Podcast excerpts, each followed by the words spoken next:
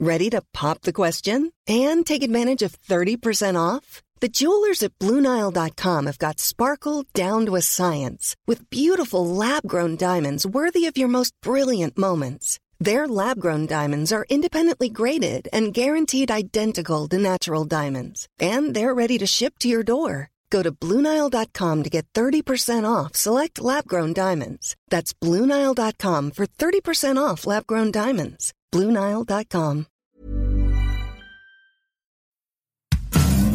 Tonspur.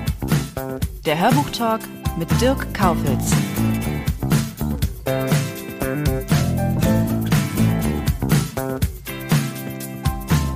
Heute begrüße ich Christian Hagitte und Simon Bertling von Stil.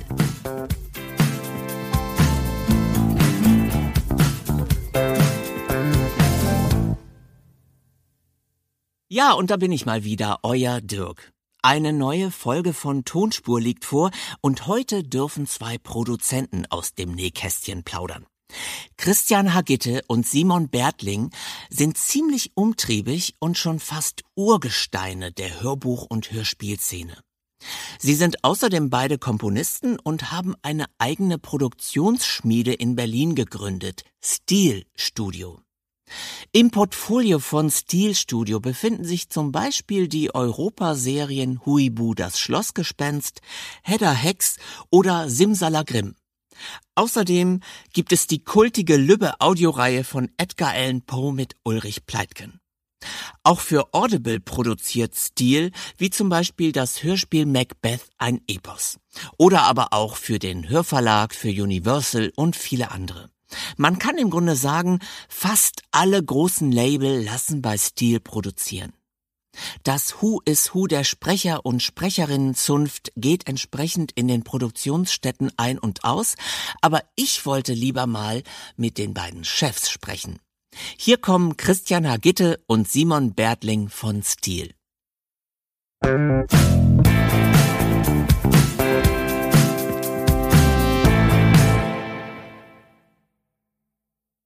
Und damit begrüße ich Christian Hagitte und Simon Bertling von Studio Stil oder Stil Musik und Hörspiel. Oder wie genau nennt ihr euch denn eigentlich? Ich sage jetzt erstmal Hallo Christian. Hallo Dirk. Und Hallo Simon. Hallo.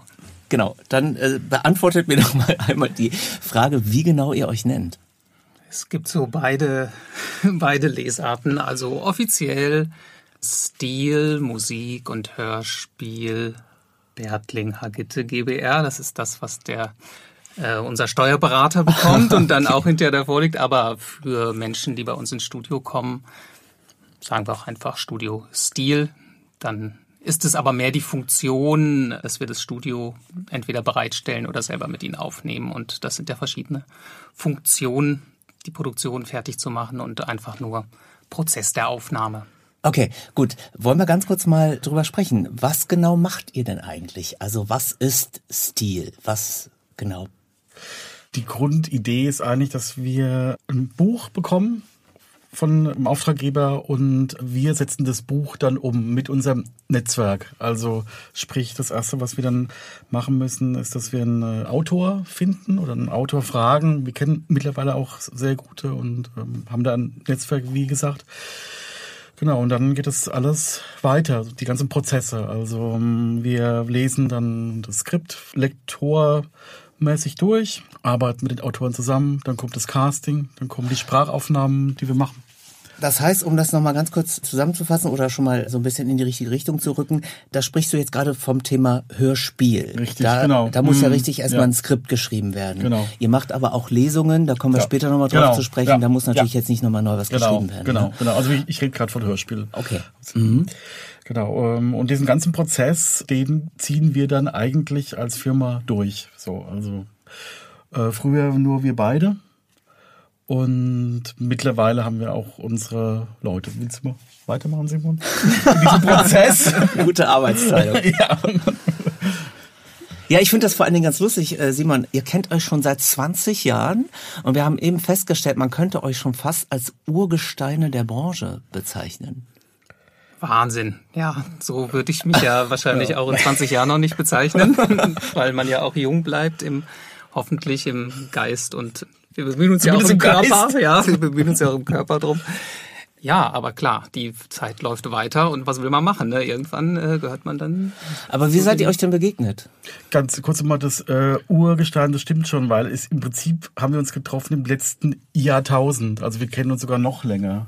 1995, also eigentlich 26 Jahre. Okay, und wo habt ihr euch getroffen? Wie habt ihr euch getroffen? Also es ist so, dass ein Schulfreund von mir, Philipp heißt der, der hat Tonmeister studiert in Berlin im Jahrgang von Christian. Und Philipp hat mir schon mal auf einer Autofahrt, das weiß ich, das war das erste, was ich von Christian gehört hatte, hat er gesagt, ja, du mit deinen verrückten Tonsachen und so, ich kenne da einen bei mir, der ist genauso verrückt wie du. Ja, der macht da so mit Handglocken und verrückte Sachen und sitzt da nächtelang und bastelt das raus und so und habe ich ja, ja interessant, habe ich erstmal nicht weiter drüber nachgedacht, aber er hatte die Vision, es kam dann tatsächlich zu der Begegnung und zu einer kreativen Zusammenarbeit erst für einen Spielfilm von einem anderen Schulfreund von mir. Sandkastenfreund. Ja, fast. Ging es um den Spielfilm Phaedra. Das war ein Abschlussfilm von seiner Filmuniversität und Christian hat da die Filmmusik mit Streich. Quartett. Quartett, Quintett, ja. Quartett. Quartett. Äh, dazu, dazu ja, können wir später nochmal kommen. Ja, ja. Geschrieben und ich habe mit der Hauptdarstellerin den Song geschrieben und produziert. Das ist übrigens ganz interessant. Ihr seid, ich habe ja gerade schon rausgehört, ihr seid beide so kleine äh, Ton-Nerds. So hast du dich jetzt gerade verkauft. Ich sag nur Glocken. Ähm, aber ihr seid ja vor allen Dingen Komponisten. Ihr seid beide Musiker im ursprünglichen Sinne. Mittlerweile produziert er eben auch, ihr führt auch die Regie bei den Hörspielen. Ihr macht sowieso so ganz viel Dinge nebenbei noch. Was genau macht ihr denn eigentlich alles? Oder wie ist über Christian, ich habe eben gehört, du hast Ton richtig studiert. Genau. Und was hast du studiert, Simon? Ich bin Jurist. Ich habe hier also zunächst in Bielefeld und dann an der Humboldt-Universität Jura studiert und danach auch hier mein zweites Staatsexamen gemacht mit Schwerpunkt Musikrecht. Habe bei Sony Music in der Rechtsabteilung gearbeitet und ja, von Anfang an mit dem Ziel eigentlich idealerweise irgendwo auf der Schnittmenge zwischen der Kreativität, die ich natürlich immer weiter verfolgt habe, und diesem rechtlichen, wirtschaftlichen Wissen zu arbeiten und toi toi toi, so ist es dann auch das gekommen. Das ist ja auch eine sehr gesunde Basis, ne? Das hast du ja oft bei den musischen Leuten nicht, dass sie eigentlich so von Verträgen nicht richtig einen Plan haben, oder? Mm. Sag mal ja. das ist schon richtig, schon, ja. Das muss, das, das muss, ich echt sagen, muss ich ganz dick betonen. Also das ist äh, natürlich für die Firma oder für die Entwicklung ganz wichtig gewesen, dass Simon da so viel Ahnung hat und uns da eigentlich die Firma gut geführt hat durch die mhm. Vertragsdschungel, sage ich jetzt mal. Also auch dann auch schnell so einen Blick zu kriegen. Das sind, das sind halt Profis, die gucken auf den Vertrag, lesen es durch und sehen dann so die Stolperfallen und mhm. thematisieren das. Und also da, da bin ich viel zu gutgläubig für, für diese Vertragswelt und äh, ja, ja. Also so. ich meine, das muss man ja auch mal sagen, dass in gewisser Weise ein gesunder Vertrauensvorschuss gehört genauso auch zum Klima der Branche. Mhm. Äh, also, ihr seid, wie gesagt, Regisseure, Komponisten, Musiker, Produzenten. Aber jetzt nochmal meine Frage, was macht ihr denn noch alles? Ja. Also ich habe bei Tonmeister studiert, habe da am Anfang des Studiums und zu Beginn der Arbeitswelt viele Musikaufnahmen gemacht. Und da habe ich immer wieder mal, jetzt, also es ist die Zeit schon sehr eng, aber ich mache immer wieder zwischendurch klassische Aufnahmen, also mit äh, Ensembles, mit Musikern. Und es ist ein schönes Yin zum Yang, also zu der Sprachproduktion und ein schöner Ausflug in die Welt. Und außerdem ist es mir schon in meiner Entwicklung wichtig gewesen, aktiv Musik zu machen. Und das habe ich so lösen können. Das war so ein kleines Geschenk. Also wir sind ja hier am Kudamm in Berlin und ein paar Straßenecken weiter ist eine Kirche, wo ich als Kirchenmusiker arbeiten darf und also jeden Sonntag die Orgel spiele und da viele Erlebnisse direkt aktiv musizierend machen durfte. Das geht auch schon 20 Jahre lang. Das hat so Parallelen, weil unser Studio ist ja in den Gemeinderäumen der Hochmeisterkirche übrigens. Spannend. Spannend. Simon, was mit dir? ja, bei mir gibt es auch ein kleines Leben neben der Firma. Das ist aber eher dann ein privates. Also ich bin schon beruflich 100 Prozent mit der Firma von morgens bis abends beschäftigt in verschiedenen Bereichen. Also was ich eben noch mit abdecke und übernehme, sind diese ganzen organisatorischen Dinge, wobei wir da auch jetzt nette Hilfe über die Jahre jetzt bekommen haben, aber trotzdem es ist einfach eine ganz schöne Menge, auch gerade im Hörbuchbereich, was abgedeckt werden muss und man muss eben eine Struktur schaffen oder das haben wir und müssen immer wieder daran arbeiten, dass das einfach reibungslos mhm. Da komme ich gleich auch noch zu sprechen. Ja. Ähm, ja. Aber jetzt kommen wir noch mal ganz kurz zu Stil. Was genau für Hörspiele macht ihr denn? Also was geht so auf euer Konto? Welche Hörspielserien, die es gab oder immer noch gibt? Ja, also ich glaube, das, was uns am meisten mh, hm, eingenommen hat, die letzten jetzt 13, 14, ja, 14, 14 Jahre, Jahre ist das Huibu-Universum. Also da gibt es einerseits die große Serie Huibu für die ganze Familie. Das wurde so gestartet nach dem ersten Spielfilm. Mit Christoph Maria Herbst. Genau, mhm. Christoph sehen wir, den du ja auch kennst, einmal im Jahr und nehmen ihn dafür auf. Aber inzwischen gibt es eben weitere Serien innerhalb dieser Familie quasi. Es gibt den kleinen Huibu, das ist dann für kleinere Kinder. Das wird dann nicht so gruselig, sondern da wird immer Kindern geholfen mit kleineren Problemchen.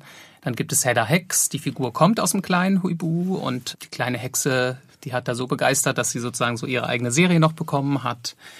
Das ist eigentlich das, was wir am längsten jetzt machen. Und um bei Sony zu bleiben, neu hinzugekommen ist noch eine Serie für den Europapark, Snorri. Da hatten wir auch große Hörspiele, Rolantica gemacht. Snorri, was so kann das sein? Ein, äh, ein Ameisenbär. Knapp. hätte, das hätte sein können. Hätte sein können, ist aber ein Sixtopus, also ein sechsarmiger Tintenfisch. Er möchte aber nicht Tintenfisch genannt werden. Ja, ist auch für die Kleinen eine Serie. Ähm, ja, aber wir haben auch Erwachsenenthemen gemacht. Also Edgar Allan Poe damals war so ein bisschen große so ein Serie mit Meilenstein für uns genau ja. und äh, mit Iris Berben. Das ähm, war der Anfang eigentlich, kann man sagen. Der Anfang war mit der Lübbe Audio und mit Marc Sieper sich zu überlegen, was er machen kann und daraus ähm, ist dann gewachsen die Edgar Allan Poe Serie. Groß, äh, mhm. habe ich auch gehört. Richtig toll, super. Hat mir sehr gut gefallen. Mit dem wirklich großartigen Ulrich Bleiten. Ja, das war ein tolles Erlebnis, mit ihm die Aufnahmen machen zu dürfen. Also. Mhm.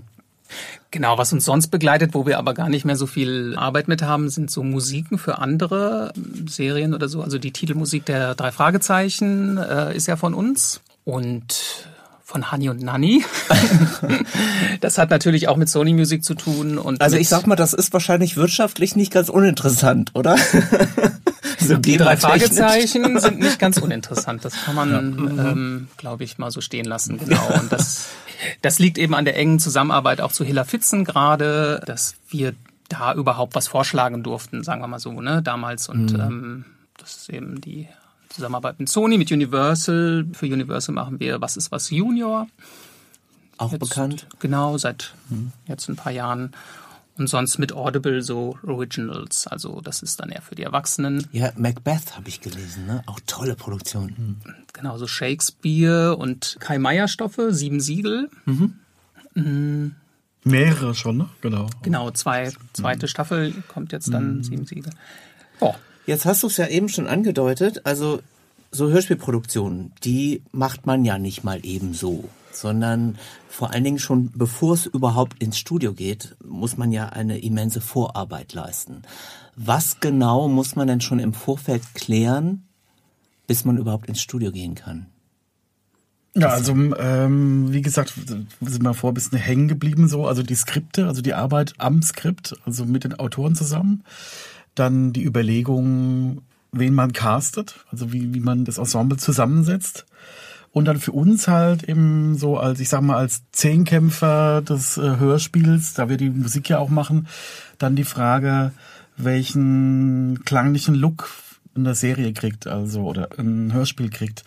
Ähm, das ist ein ganz toller Augenblick da so mit Simon zusammen zu brainstormen und zu überlegen, was man jetzt machen möchte und wie man die tolle Stadt Berlin nutzt, um da was Tolles draus zu machen. Da gibt's eben äh, ganz viele Möglichkeiten. Ne? Was macht man denn? Wie stellt man denn Berlin akustisch dar? Ja, also mehr also so die Begegnung, die so, äh, die so gab. Da komme ich ein bisschen zurück auf die Arbeit als äh, Musiker. Ich hatte zum Beispiel in meiner Kirche zu Gast einen afrikanischen Chor. So mhm. und die singen ja ganz anders, ne? Die ähm, äh, grooven auch anders. Also wenn die so Conga spielen oder so, das ist, ein, das ist ein richtiger Groove, den kann man als Europäer gar nicht so richtig nachmachen.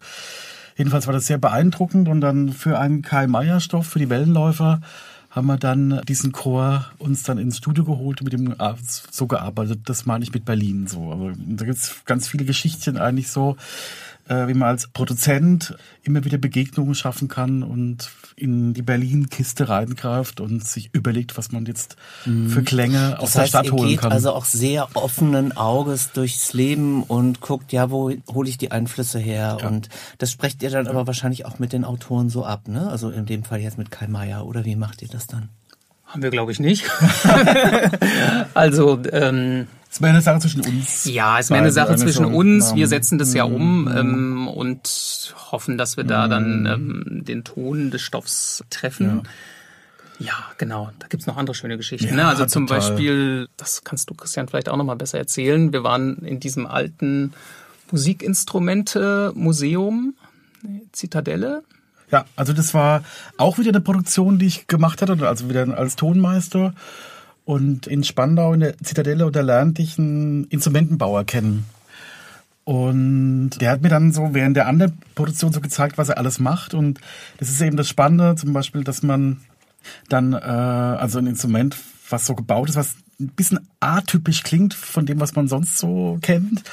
Und dann sogar noch irgendwie, also zum Beispiel jetzt so eine Lyra, die man normalerweise anzupft, dann mit einem Bogen spielt und so. Und da hat er so viele kreative Ansätze gehabt. Und das waren eine Session von vier, fünf Stunden, sind wir hingefahren mit dem mobilen Studio und haben aufgenommen. Das ist halt Kult und davon zehren wir. Das ist eine tolle, tolle Begegnung und tolle Klänge auch dann für ein Hörspiel, die ein Hörspiel mhm. tragen. Und da ist auch Simon richtig toll drin, dann so solche Klänge dann auch nochmal elektrisch so leicht zu bearbeiten und aufzublasen, so ein bisschen in diesem Hans Zimmer-Style. Ja, das sind immer, immer schöne Sachen Das heißt, ich höre jetzt raus, dass ihr bei euren Hörspielproduktionen die Musik immer selber macht. Mhm. Oder wird das auch schon mal rausgegeben oder gibt es gar keine also, Musik? naja, es ist so, also rausgeben tun wir es nicht, aber es gibt Produktionen, wo das dann vielleicht schon gesetzt ist oder so. Also der Europapark hat eine wunderbare ähm, Library, sagen wir mal so, an selbst komponierten Stücken für den Park und auch für die Filme, die die da zeigen. Und da können wir uns da mit bedienen beispielsweise. Damals Schattenreich war eine Serie, die wir gemacht haben, die so in der Gothic-Szene spielt. Da waren dann verschiedene Bands aus der Szene, die dann mit Stücken vorkamen und so. Also sowas gibt's dann mal. Aber ansonsten. Wobei wir die Score dann auch noch drumherum gemacht haben. Genau. Wir haben die Score drumherum so, gemacht. Hm. Ähm, aber ansonsten ist das für uns äh, quasi Ehrensache. Das finde ich ganz spannend, dass hm? ihr sozusagen euch einem Hörspiel oder einer Serie nähert von der Score-Seite her. Mhm. Und gar nicht jetzt unbedingt erstmal von der, von der Sprecherseite her, sondern dass ihr erstmal versucht, eine Art klangliche Atmosphäre euch zu überlegen. Ne, das ist ja, so habe ich das schon passiert gehört. gleichzeitig. Wir haben jetzt den Fokus natürlich im Moment jetzt in unserem Gespräch gerade darauf, aber klar, es geht natürlich auch, das weißt du ja genauso, äh, darum, dass der ist schon viel zu tun, dass der Text authentisch und richtig und äh, schauspielerisch gut rüberkommt und so. Das sind einfach verschiedene. Ähm, aber die Grundfarbe, das ist eigentlich schon, äh, was dir gesagt hast, das, das hat schon was. Also wenn wir zum Beispiel auch eine Action-Szene jetzt komponiert haben, die haben wir dann so im Ohr und können dann auch so ein bisschen, äh, dem Erzähler zum Beispiel, wenn jetzt vorkommen sollte, sagen, da gibt es eine Entwicklung im Crescendo, machen wir ein bisschen mehr oder machen wir bewusst weniger so, ne? Also mit mhm. Scheren so arbeiten, also mit einer Bild-Tonschere, sag das ich heißt, jetzt mal. ihr setzt die Stimmen auf die Musik und nicht umgekehrt. Wir haben es im Kopf. Ah, okay. Also wir haben es im Kopf und sagen den Sprechern dann und wir lassen sich auch gerne davon von Bildern führen. Manchmal ist die Score so ein bisschen fertig, dass man das dann so vorspielt, aber die werden jetzt nie, die sprechen nie drauf. Also man sagt dann irgendwie so, mach mal eine Steigerung oder genau. Und ähm, das sind halt solche Profis, die machen das natürlich sofort. Man kann das ja noch weiterführen. Ähm, wir haben ja eine neue Serie, die Karlsbande, in Kooperation mit Karls Erdbeerhof. Und Ach, ich dachte schon ist Karls, es, Karls Bier. Nee. ähm, das wäre mal, das wär mal eine interessante, interessanter ähm, Partner dafür, der vielleicht. Nein, also jedenfalls bei den CDs ist es so, dass in jedem Hörspiel ein eigener Song vorkommt. Also die Autoren schreiben schon uns einen Songtext oder sagen wir mal Fragmente da rein und äh, dann machen wir für jede Folge einen eigenen Song, der dann auch in die Dramaturgie reinpasst. Der, der fügt sich quasi in die Geschichte ein und ähm, die Sprecher, die bei uns sind, müssen das dann singen. es ist jetzt, äh, die müssen nicht schön singen und so, die singen natürlich in der Rolle. Auf keinen Fall schön, schön singen. Also das finde ich dann Sesamstraße vom Feinsten. Ne? Also Ja. gerade die weiblichen äh, Sprecherinnen, also die Sprecherinnen, die haben zum Teil sehr gute Stimmen. Da muss man schon mal sagen, jetzt sing nicht so schön, So sauber. sondern genau, sing, mach, ähm, mach, mach mehr die Knef, also mach mehr eine Haltung rein. Mhm. So.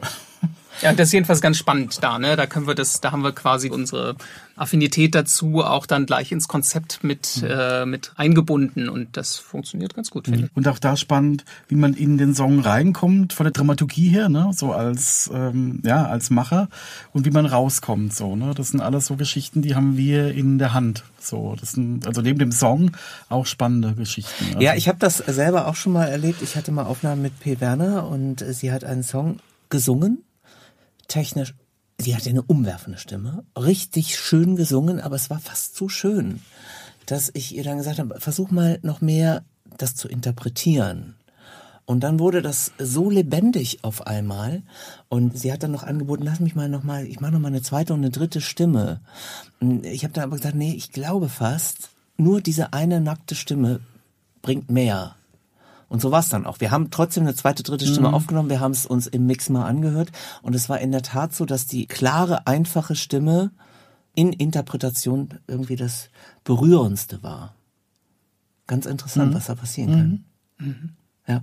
Ich wollte aber mal auf die Interpretinnen und Interpreten beziehungsweise Schauspielerinnen und Schauspieler kommen. Äh, Wie nehmt ihr denn da auf? Also sind die immer alle vor Ort im Raum? Spielen die eine Szene oderxt ihr? Also xen heißt ja, es ist immer einer da, liest den Text und dann wird sozusagen im Schnitt werden die zusammengeführt. Wir xen meistens. Ja.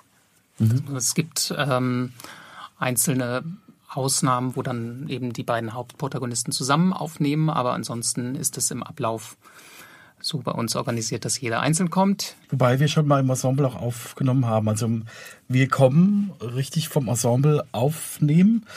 Die ersten Produktionen waren für den Hörverlag die Wallander Krimis. Und da haben wir noch weitestgehend im Ensemble aufgenommen und ähm, ja und kennen natürlich schon die Vor- und Nachteile beider Praktiken und versuchen schon im Prinzip bei dem Xen so ein Ensemble-Feeling, so weit es auch geht, aufzubauen. Also im Prinzip kommen die Schauspieler eigentlich zu einer Leseprobe mit viel Haltungsspaß, so wo man sich wirklich so für den Take Zeit nimmt und da so rumbastelt und einfach Aufgaben mitgibt. Genau, mal ein bisschen stärker reinkommen, also oder auch bewusster mal so, dass wir in der Partitur, sage ich jetzt mal, im Skript so Plusse stehen haben, wo ähm, sie lauter werden, also wo das Das steht dann Gespräch- richtig drin Das machen wir dann Plus. als Regisseure so, also wir stellen uns das dann so vor, dass wir dann mal so ein bisschen mehr kommen kommen lassen. Parameter gibt's viele, also Haltung, Lautstärke, Tempo, so mit denen schraubt man dann rum und guckt dann, dass und, äh, die Idee ist eigentlich eine Lebendigkeit zu erzeugen, die im Ensemble-Spiel dann meistens ja da ist. Und Simon, wie sieht das mit den Geräuschen aus? Wo holt ihr die her? Also es sind ja ganz viele Sounds auch vonnöten. Ja, also wir arbeiten schon sehr lange zum Beispiel mit äh, Sonja Hart zusammen, die bei uns Fulltime Sounddesign macht, die auch Tonmeister studiert hat. Und ja, also ich kann nur erzählen, wie, wie sie das macht. Ähm, das ist eine Mischung zwischen Library Sounds, das sind hauptsächlich flächige Sachen, aber zur Hälfte bestimmt ähm, nimmt sie selber mit mobilem Equipment und so die Sachen auf. Denn beispielsweise Schritte oder sowas. Das kann sehr, sehr individuell sein und kann sehr schnell auch nicht passen, wenn man sich das irgendwo herzieht, weil wir haben einmal Mann, Frau, Belag, auch Haltung des Gehens, Schnelligkeit, Schleichen, sowas alles. Also das passt man idealerweise individuell dann an. Das heißt, sie nimmt das dann nochmal neu auf. Ja, sie nimmt es auf, genau. Ja. Ich finde auch Feuer ist ein schwieriges Thema. Im, mhm. ne? Ja, ja, ja, das ist auch schon. Feuer lässt sich kaum abbilden akustisch. Äh, ich habe es mit Alufolie schon gemacht. Mhm. Das ist ganz gut, das Knistern von Alufolie. Jetzt können wir so die Nähkästchen. Ja. Und, äh, da gibt's auch noch mal so ähm, zwei Gedanken so dazu. Ähm, die Library wächst und wächst mit jedem Projekt. Ne, das ist eigentlich total spannend. Also Sonja zum Beispiel, das ist schon ziemlich lang her, 2005 haben wir ein Hörspiel gemacht, das spielte bei den Hunden und war so ein richtiges Pferdehörspiel. So, und dann hat Sonja gesagt, ähm, sie möchte es einfach jetzt einmal sammeln und ist auf einen Pferdehof gefahren und hat da einfach ein für alle Mal Pferd aus allen Lagen aufgenommen. Und das, das haben wir jetzt halt. Ne? So, das mhm. ist dann wirklich eine individuelle Bank. Noch ein zweites Beispiel, was auch ganz Solange es kein sterbendes Pferd sein muss. Ja, ne? ja, ja, richtig. das ist auch, auch nochmal so ein Thema. Zweites Beispiel, Hörspiel jetzt vor kurzem in den 60er Jahren in Italien, also tolle Autos. Und in der Pre-Mischung waren dann Samples von Autos aus dem Jahr 2010 drin. Also die Türen viel zu gut, ne, so, ne, so die Sitze viel zu sauber, ne, so und der Blinker irgendwie, also wahrscheinlich nicht mal äh, ein analoges Signal, dass wir gesagt haben, das wollen wir auch nochmal wissen. Und mein Nachbar hat einen alten Wartburg aus den 50ern, so, diesen, so ein richtiges Schiff.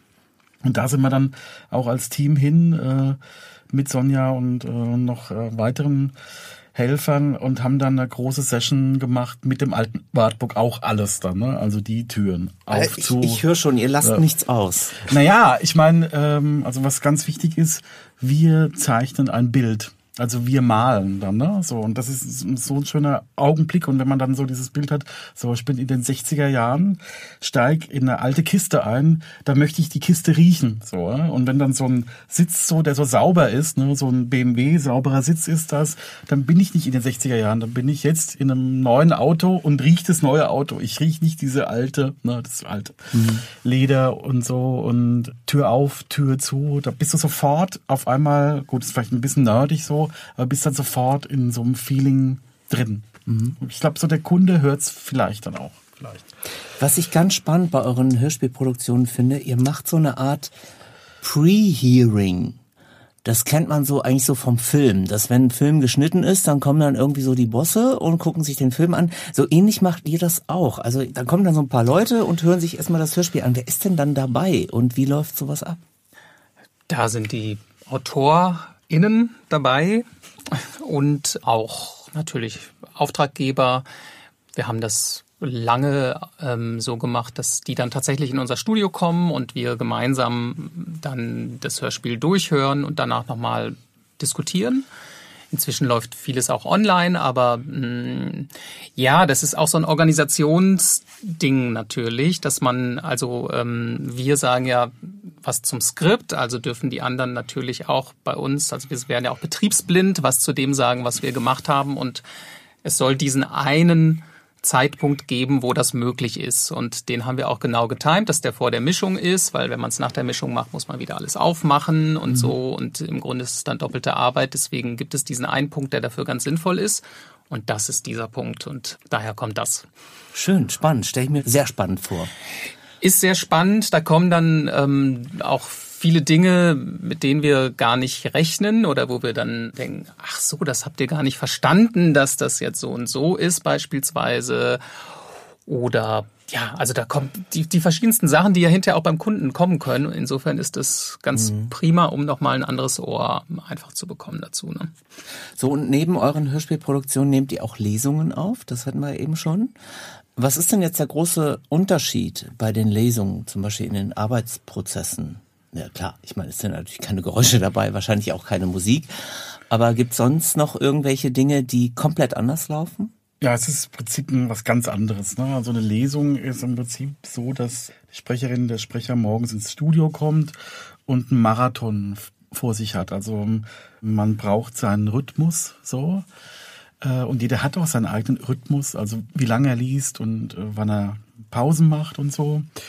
Und man muss versuchen, diesen Rhythmus aufzubauen. Und man darf ihn nicht zu sehr stören durch zu viel Regiearbeit. So. Also man muss offen sein für das, was der Rezitierende ähm, bringt. Und beim Hörspiel ist es halt ganz anders. Also es ist kein Marathon, sondern der Sprecher, die Sprecherin kommt ins Studio und liefert immer kurze Sprints ab und man spricht drüber und dann wird wieder gesprintet. Also das Bild ist, glaube ich, ganz mhm. ganz schön für diese zwei verschiedenen Sachen. Ne? Also und bei der Lesung geht es eben wirklich um diesen großen Rhythmus. Und wenn ihr Regie führt, macht ihr bei beidem Regie oder gibt es bei den Lesungen andere Regisseure? Genau, wir haben andere, wir haben ein wunderbares Team, das ähm, hauptsächlich diese ähm, Lesungen, Hörbücher ähm, betreut. Also wir haben uns da über die Jahre zum großen Teil zurückgezogen, ähm, weil wir auch genug mit den Hörspielen zu tun haben.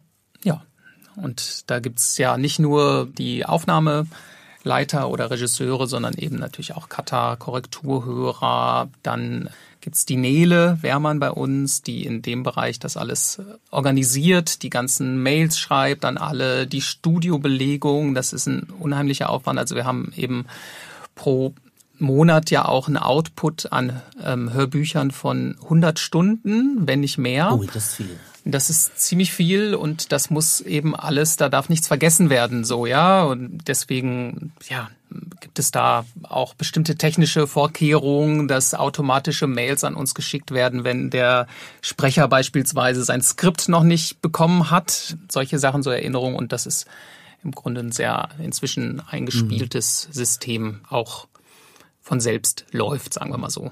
Mhm. Ich wollte mal kurz zurückkommen auf das Pre-Hearing. Ja. Da gibt es nämlich auch so ein bisschen Kultgeschichten zu erzählen, so von ganz früher.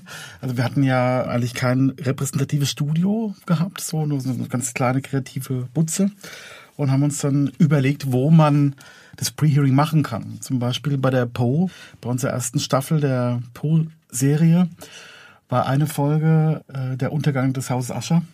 Und darauf aufbauend äh, haben wir uns dann äh, geguckt, welche Location dafür gut wäre. Und dann haben wir, waren wir in Schwanwerder, das ist eine Insel bei Berlin, äh, und hat so ein bisschen so ein Gutshaus-Feeling gehabt. Das war von der evangelischen Kirche so ein, ein schöner Bau, mittlerweile nicht mehr bezahlbar. So.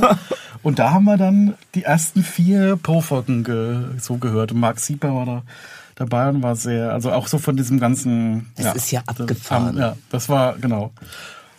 Barry Roden, ne? Jetzt, jetzt bist du damit.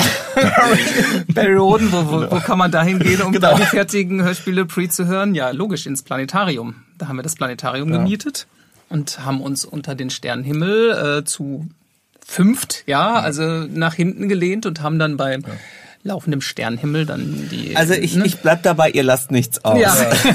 also dazu muss ich sagen, Berlin eine wunderbare Stadt, die Stadt der tausend Möglichkeiten, aber auch die Stadt der geplatzten Träume auch so mitunter. Also ja, ich, nicht nur ich kenne, ich kenne kaum jemanden in dieser Stadt, der keine Ziele hat. Jetzt sind wir ja gerade schon beim Budget. Also ich meine, das kostet ja alles Geld. Ne? Also wenn man hier mal eben das Planetarium mietet und so.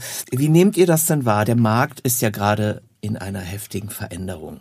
Ähm, also das im Grunde äh, findet gerade so der Sprung ins Digitale statt. Die CD bricht immer mehr weg und damit begegnet man aber auch gewissen, will man sagen, Sparzwängen der Label.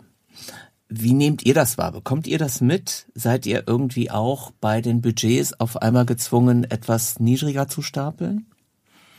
Also das gibt's.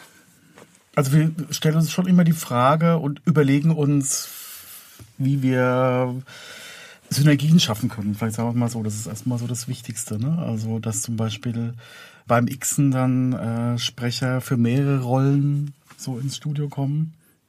Macht übrigens Titania Medien auch. Genau. Mhm. Ja.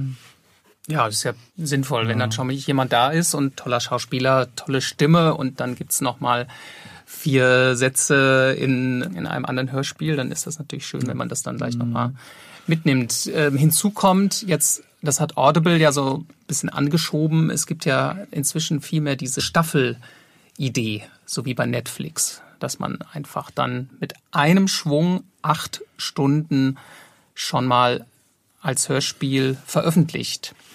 Und das ist für uns natürlich dann trotzdem interessant, weil acht Stunden zu demselben Thema sind natürlich einfacher zu produzieren als jetzt acht Einzelhörspiele in 60er Jahren, dann Science Fiction, sonst was, wo man immer komplett nochmal neu denken muss. Auch von der Musik, auch vom Sounddesign, auch von den Sprechern, mhm. die man am Stück mhm. dann viel länger aufnehmen kann. Also das ist schon ein Trend. Das heißt, im Grunde ist da auch die Planung das Ein und Alles, dass ihr einfach versucht schon in der Planung in gewisser Weise auch die Kosten irgendwie überschaubar ja. zu halten. Ja. Das war nicht schon immer so. Das, äh, wir mussten das schon immer so und haben das eigentlich so beibehalten. So. Hm. Letzte Frage an euch. Ich höre es schon so ein bisschen raus. Ihr seid, ihr behauptet ja von euch selber so kleine Nerds zu sein. Äh, hört ihr selber Hörspiele? Ich nicht. Nein, das ist nicht ganz richtig. Ich, äh, ich höre rein, aber ähm, na, wenn ich jeden Tag quasi, also mich zehn Stunden lang mit Hörspiel und unseren Sachen beschäftige, dann mache ich mir abends nicht noch ein Hörspiel an. Was ich sehr gerne höre, und da sind wir ja genau richtig, sind Podcasts. Ach, also, weil das ja. ist was ganz anderes. Das machen wir auch bis jetzt noch nicht. Das höre ich natürlich äh, jetzt gerade gerne. Ja. Und da, das höre ich im Auto und in freien Minuten beim Waschen, Aufräumen etc. Da läuft eigentlich bei mir immer ein Podcast und dann auch sehr gerne nicht fiktionale Sachen ist ja auch das meiste eigentlich, also mhm. entweder politisch oder unterhaltsam oder so. Hm. Christian, wie ist mit dir? Ja, dazu muss ich sagen, alles hat seinen Preis. Es ist großartig, dass man es geschafft hat, in einer Branche zu arbeiten, in der man gewünscht hat zu arbeiten. Und ich habe früher sehr viele Hörspiele gehört, so als Kind, als Jugendlicher auch noch. Und dadurch, dass wir jetzt tagsüber Hörspiele hören, uns so damit beschäftigen, so ein bisschen diese kindliche Freude an Konsumieren, die so ein bisschen verloren gegangen. So. Also das ist. Ähm, ist das so? Das ist aber fast ja ein bisschen schade ähm, die kindliche Freude ist beim Produzieren so, ne? Und man weiß einfach zu viel, man hört zu viel anderes so drumrum, wie was gemacht ist und ist dann so abgelenkt. Also dieses sich reinfallen können in irgendwas, ist es so ein bisschen weg. Also ich versuche schon dran zu arbeiten, dass man verschiedene Knöpfe hat. Also einmal den Produzentenknopf beim Hören und dann den Konsumentenknopf aber es ist halt was Bewusstes geworden und nicht mehr so dieses einfach so das Genießen. So. Ich gebe dir insofern recht. Ich muss zugeben, dass ich nicht mehr so richtig mit Genuss lese. Weil das Lesen verbinde ich immer mit Beruf, meistens auch unter Druck. Wenn wir die Manuskripte bekommen, müssen wir schnell lesen, um schnell zu sein, die Lizenz einzukaufen mhm. und so mhm. weiter. Das heißt, für mich ist Lesen auch immer konnotiert mittlerweile mit einem gewissen Grunddruck. Deswegen, wenn ich in Urlaub fahre, nehme ich kein Buch mit. Das, ist wahrscheinlich so, eine ähnliche das, das, genau, Geschichte. Das ist, ne? schon, das ist eigentlich das, was du. Aber ja. wie gesagt, ähm, es ist einfach toll, in dem Bereich zu arbeiten. Es soll jetzt gar nicht negativ rüberkommen, sondern es überwiegt ganz klar dass man einen Beruf bekommen hat, der großartig ist. Also was man auf jeden Fall raushört, dass ihr mit sehr viel Liebe zum Detail eure Hörspiele macht und produziert und ich wünsche euch, dass ihr euch das bewahrt, dass ihr weiterhin mit diesem offenen Blick durch Berlin und andere Städte geht und ja, dass ihr viele, viele schöne Hörspiele noch machen werdet. Danke. Und jetzt möchte ich mich erstmal bei euch bedanken. Wir bedanken uns. Wir bedanken uns. Dankeschön. Jo. Tschüss. Ciao. Tschüss.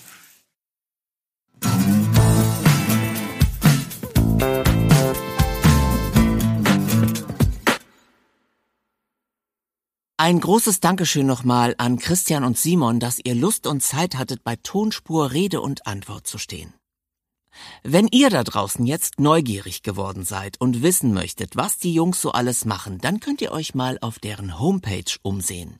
Da findet ihr übrigens auch zahlreiche Hörproben. Die Adresse der Landingpage lautet www.stil-studio.de. Für heute verabschiede ich mich erst einmal wie immer mit dem Hinweis auf die Show Notes, wo ihr weitere Informationen findet oder auf die Mailadresse, an die ihr schreiben könnt. Tonspur at argon-verlag.de Wenn euch Tonspur gefällt, dürft ihr sehr gern eine schöne Bewertung hinterlassen oder den Podcast auch weiterempfehlen. Mit der kommenden Episode erreichen wir das Finale der dritten Staffel. Und die endet mit einem Knaller. Kein geringerer als Rufus Beck ist dann mein Gast. Ihr seid herzlich eingeladen, mit uns das Staffelfinale zu feiern. Bis dahin, bleibt gesund, fröhlich und offen. Tschüss, euer Dirk.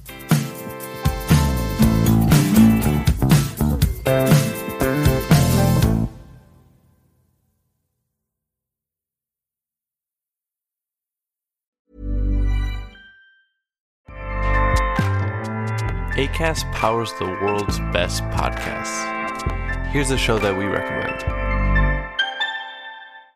This is Roundabout Season 2, and we're back to share more stories from the road and the memories made along the way. We're talking rest stops, if we're stopping to get gas. You will be timed. you will be for sure. Misguided plans, I grew up in the city, so I have like, you know, a healthy fear of real extreme darkness. this was like wilderness. a lot of laughs, Y'all weird, but you, yeah, you, you were different. Like you were real different, bro. I can't really put my finger on it. and so much more. Just goes to show that unexpected things sometimes are the best when it comes to a road trip. Roundabout Season 2, presented by Nissan, is live now with new episodes rolling out every Thursday. Listen and subscribe wherever you get your podcasts.